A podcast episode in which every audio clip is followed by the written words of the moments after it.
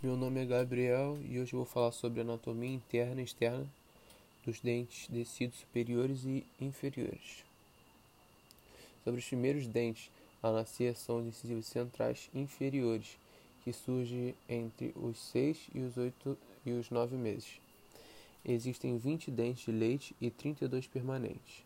São formados por quatro incisivos mediais, quatro laterais e quatro caninos e oito molares.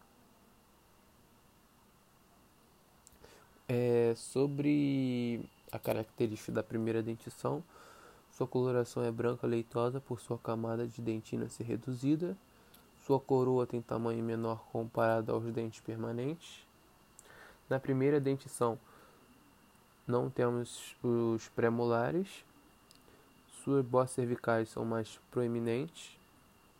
Molares com raízes divergentes e os sulcos são menos marcados. Agora sobre os incisivos e os caninos. É, coroas dos tecidos são mais largas e baixas. O diâmetro médio-distal são maiores que o cérvico incisal. As bosses cervicais são mais proeminentes, tem menos esmalte, face vestibular mais lisa, raiz longa e delgada. Segundo os molares descidos, têm uma peculiaridade de serem maiores que os primeiros molares, apresentam constrição devido a, ao desenvolvimento da bossa vestibular e são parecidos com os primeiros molares permanentes, tendo, a, tendo o tubérculo de Carabelli.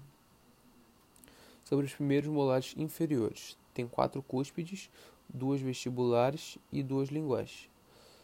Suas bordas mesial e distal são paralelas. Sobre a mesial, ela é reta e mais alta. A distal ela é convexa.